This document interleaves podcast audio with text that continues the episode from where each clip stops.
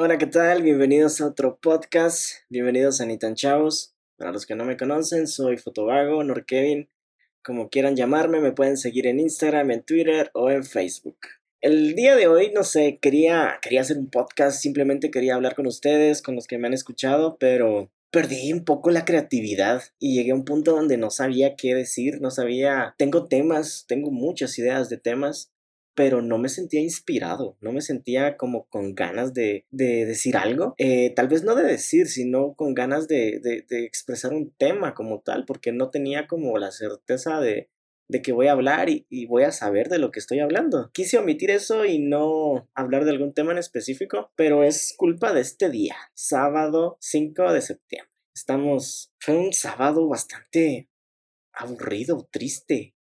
Estamos en pleno septiembre, el mes patrio, pero no parece mes patrio, estamos como, no sé, aislados, el ambiente está triste. Septiembre sí ha sido un mes lluvioso siempre, pero estamos entrando en plena eh, tormenta tropical y el día todo, todo lluvioso, triste, apagado, sin ganas de hacer nada, me la pasé en mi casa aburrido y durmiendo no hice absolutamente nada productivo el día de hoy. Y entonces quería hablar con ustedes y decir, voy a hacer un podcast, voy a hablar de, tuve muchos temas pensándolos y no, como que no cuadré ninguno. Entonces me puse a pensar eh, en todo, en la vida, en todas las cosas que he hecho y, y en las pendejadas que he hecho muchas veces. Y salió como este tema que es, que es lo más tonto que has hecho por amor. Tal vez es un tema cliché, pero más que un tema y expresarlo y hablar, dar mi opinión, este es otro anecdotario. Ahí los primeros capítulos teníamos un par de anecdotarios y para no perder la costumbre, está, está bueno. Porque muchas veces cuando estamos enamorados no, no pensamos bien o no estamos en nuestros cabales porque no, no tenemos como los cinco sentidos atentos. Están como algo dormidos o algo anestesiados y todo lo que miramos a nuestro alrededor es bonito, es todo color de rosa y nunca nos ponemos a analizar bien las situaciones. Y como que vivimos, no sé, en un mundo de flores y arcoíris y no nos damos cuenta que estamos ahí. Y obviamente sentimos bonito y todo es eh, estar enamorados bonito y nadie va a decir que no lo es porque totalmente lo es, pero al mismo tiempo es como muy peligroso porque el hecho de estar enamorado de una persona implica muchas cosas y implica también que la otra persona esté enamorada de la misma manera que vos, porque si no lo está, hay problema. Y la mayoría de parejas creo que no están igualmente enamorados tal vez, porque siempre va a haber alguien que ame más y esa persona es la que va a tener problemas y va a salir perjudicada siempre, porque al momento de terminar es la persona que va a sufrir más, la persona que va a buscar va a estar ahí sufriendo. La verdad, siempre hay alguien que sufre más. Siempre, en todas las relaciones. Que ambos sufren, es posible, pero siempre hay alguien que se queda más enamorado o más colgado, no importando cuántos años lleven de relación. Entonces me puse a pensar un poco en en mi vida amorosa que no es muy larga, pero pues ha tenido un par de cosas interesantes y, yo digo, o sea, en retrospectiva me, me, pongo a pensar y digo, ¿cómo carajos hice eso? ¿Qué estaba pensando en ese momento? Y me abarco en una época más simple, mucho más joven y mucho más delgado, eh, no sé, tipo 2012 o algo así.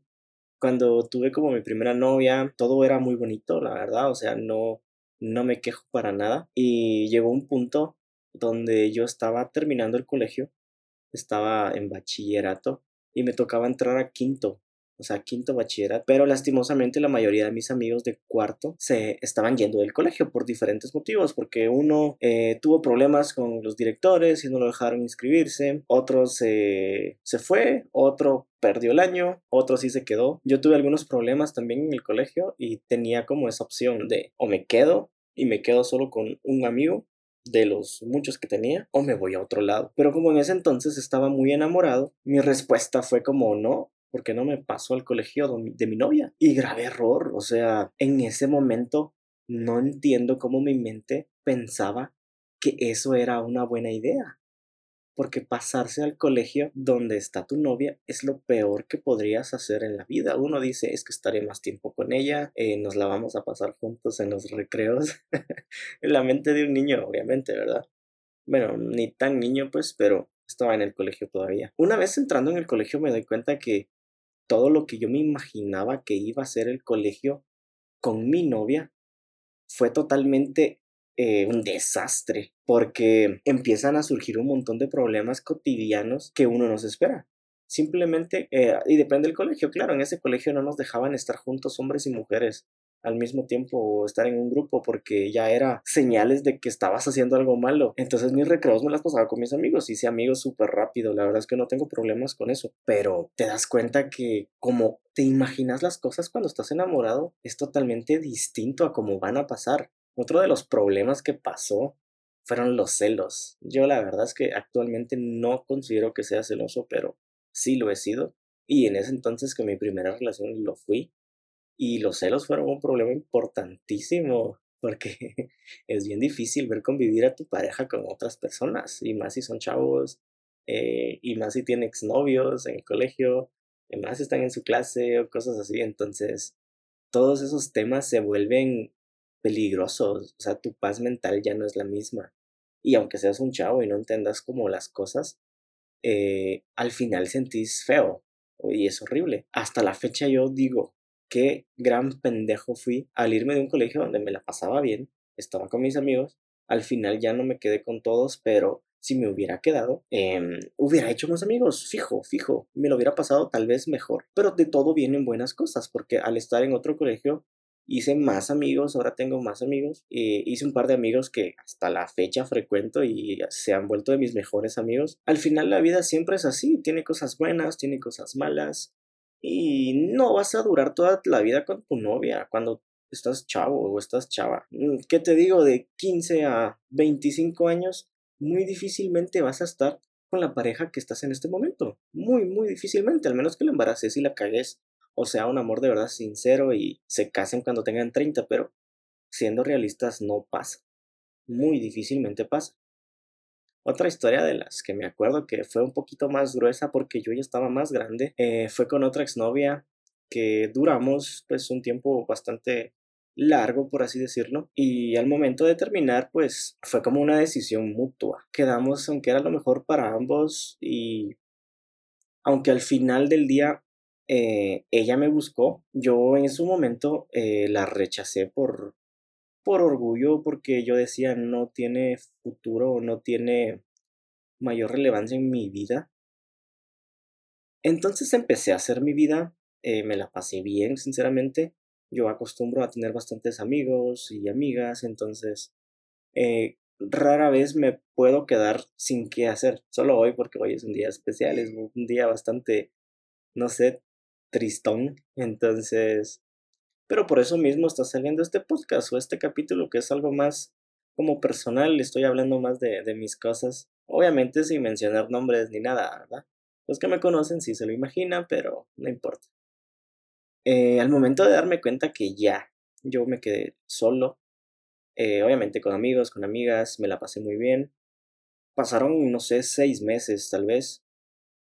Y me entero que esa persona está saliendo con alguien y en ese momento te ataca. No sé si les ha pasado a algunos. Es, es, yo creo que es una forma machista de, de ver las cosas, porque te tocan como tu orgullo de hombre y decís, no, hombre, o sea, no, no. Esa persona me tiene que seguir queriendo aunque yo no esté con ella. ¿Les ha pasado? A mí me ha pasado. Y yo sé que es malísimo, es una manera de pensar bien fea y tal vez machista o no sé pero como que a los ojos de uno siempre quisiera que las personas eh, estén ahí para uno. Y no debería ser así. Es una manera muy egoísta de pensar. Pero yo en ese momento lo, lo pensé así, no lo dije, pero sí lo pensé. Y me puse a pensar, no, yo puedo estar con ella cuando yo quiera. Entonces mi, mi ego me hizo hablarle. Y empecé a hablar, hablar, hablar. Entonces como que el amor volvió a, volvió a surgir y todo empezaba desde cero, pero obviamente esa persona estaba muy sentida conmigo y no porque fuera mi culpa de alguna manera, sino que las cosas no se dieron como se tenían que dar, no sé. Pero pues donde hubo fuego, cenizas quedan, donde sea, no importa. cuánto tiempo haya pasado, tal vez siempre vas a sentir algo cuando mires a un exnovio o una exnovia. Es algo creo que es normal, al menos que hayan quedado muy, muy, muy mal o, no sé. Pero si la ruptura no fue tan mala y pueden empezar a hablar otra vez, es muy probable que algo pase. Entonces decidí como que recuperar a esta persona y me ideé mi plan.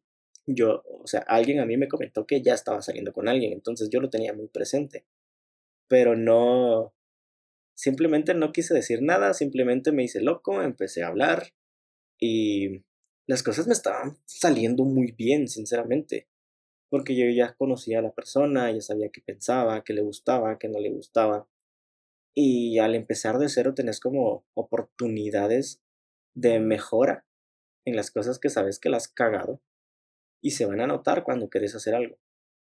Entonces yo en ese lapso que tuve hice como que las cosas muy bien y no significa que yo estuviera mintiendo o algo así porque su tiempo fue muy sincero y en ese entonces me volví a enamorar digamos de la misma persona pero fue bien complicado porque ella sí me lo dijo, mira, disculpa, yo estoy saliendo con alguien o conozco a alguien.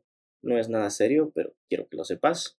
Y fue muy madura al decírmelo. Yo le dije, no te preocupes, yo no puedo reclamarte nada con obvias razones, ¿verdad?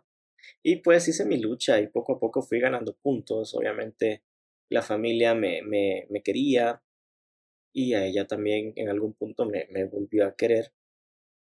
Y sí se volvió como algo intenso, digamos, las cosas, porque yo sabía que ella estaba con alguien más.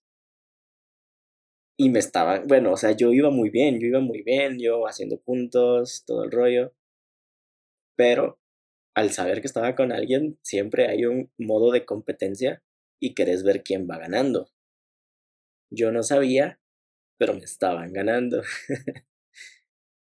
Llegó un punto donde me di cuenta que me mentía y me decía, hey, disculpa, no, no vengas por mí al trabajo, eh, yo voy a salir con unos amigos del trabajo.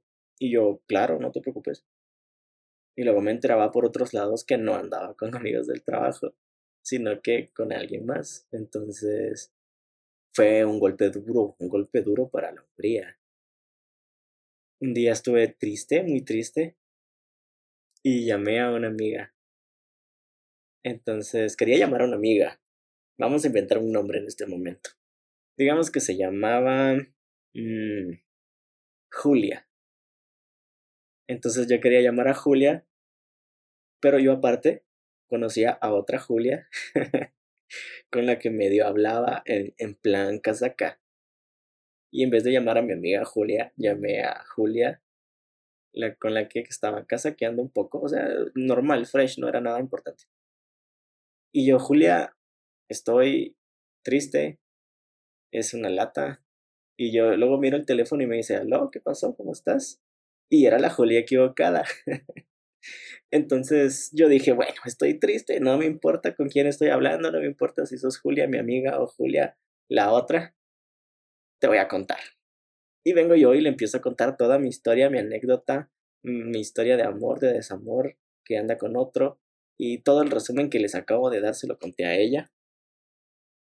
Y en mí entra como un, un ser enfermo, egoísta. Hasta la fecha pienso que fui una persona demasiado inmadura y también súper estúpida. Pero le digo, mira, hagamos algo. Me vas a ayudar. Tú no tenés novio y no tenés a quién rendirle cuentas porque no me ayudas. Porque no te casaqueas al cuate que se está casaqueando a mi exnovia. Y la chava muy, muy, muy, muy buenísima onda me dice, dale, no tengas pena, yo te ayudo, pero algo te voy a decir. Conmigo ya la cagaste. y yo, sí, lo sé, lo sé, lo lamento, lo lamento, la he cagado y ya no hay vuelta atrás. Entonces pongo a esta amiga mía a, casaquearse al chavo. Y funcionó, o sea, funcionó no al 100, pero le empezó a hablar, a la, qué ojos tan bonitos, y el chavo, ay, ¿verdad? Sí, que no sé qué. Entonces, ella me mandaba screens de todo. Y ella era mi informante. Cuando ella me decía, mira, voy a salir con una amiga, ella me decía, mira, me dejó de hablar porque dice que va a hacer unos mandados. Y obviamente no estaba haciendo mandados y obviamente no salió con su amiga, sino que iban juntos. Y ella me tenía bloqueada de sus historias, pero esta amiga mía podía ver las historias de él. Y él subía historias en el cine, regalándole cosas. Y ella sí subía algunas historias donde no estaba bloqueado de como regalitos pequeños que le mandaba. Yo nunca comenté nada ni nada al respecto porque era como una batalla estratégica de, de poder que al final perdí por tonto, porque yo iba haciendo un, un trabajo muy bueno, pero estúpido, y es algo estúpido que yo hice por amor, por eso estoy hablando de este tema. Un día yo ya tenía demasiada información en mi cabeza sobre ellos, de qué hacían, a dónde iban, qué comían. tenía historias, tenía capturas, y yo tenía como demasiadas cosas y me, me, puse a pensar, qué feo que te mientan en la cara, qué feo que te miren a los ojos o te hablen por teléfono y te digan algo y es mentira. Qué feo eso. Sinceramente, es una sensación horrible porque vos sabes que es una mentira. Y no puedes decir, yo sé que estás mintiendo, porque no te conviene, porque querés ver a, a dónde llegan. En fin, que yo hice mil cosas, mil piruetas con tal de ganarme el corazón de la persona. Pero ya me la habían ganado simplemente. Tenía sus dudas y todo porque obviamente tuvimos una relación larga, pero al final del día no me escogió a mí, pero fue culpa mía. Una vez yo me puse, eh, fui a casa de una amiga, nos pusimos a tomar un poco y estaba hablando con ella. Y entonces ella me dijo, estuvimos hablando y yo le dije, mira, por teléfono, estuvimos hablando por teléfono. Y le dije, mira, yo quiero que me des una respuesta, porque yo sé que estás saliendo con alguien y, no te puedo obligar a que no salgas con alguien, porque no somos nada. Pero escoge, escoge a quién quieres en tu vida. Y ella me, me negaba las cosas. Mira, yo ni siquiera he salido con él, simplemente nos hemos visto un par de veces, pero nada serio. Y yo sabía que hasta ya habían conocido a los papás, o sea. Entonces, un par de chelitas ayudaron a, a sacar como mi, mi estúpido interno. Y le empecé a dar como una lista de dónde estuvo qué día, en qué lugar en las últimas dos, tres semanas. Entonces le dije, mira, el sábado pasado estuviste en la antigua, te fuiste a tal hora con, y ibas vestida de tal manera con tal persona, fuiste a conocer a sus papás y la semana pasada fuiste al cine cuando me dijiste que ibas a ir con tus amigos y fuiste a ver Coco con esa persona. Eh, y hace dos semanas o tres semanas te fuiste a comer a tal restaurante y tú me dijiste que ibas a tal lugar, entonces no me vengas a decir mentiras de que no crees con ese chavo, que no has salido con él, porque es mentira.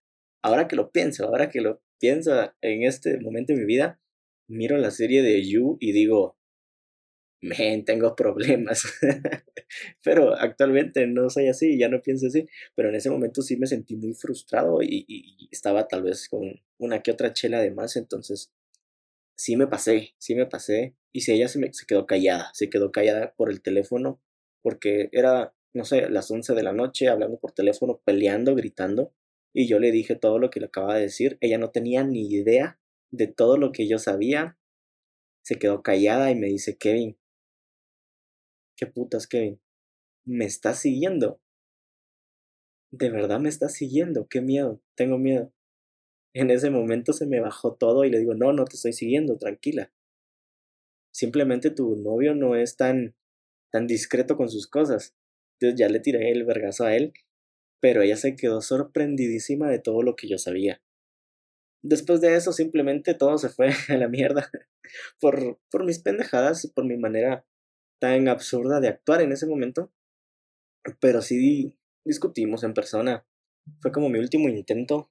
Yo fuimos a comer, platicamos como la gente, pero yo simplemente sabía que ella era un no y le di a escoger.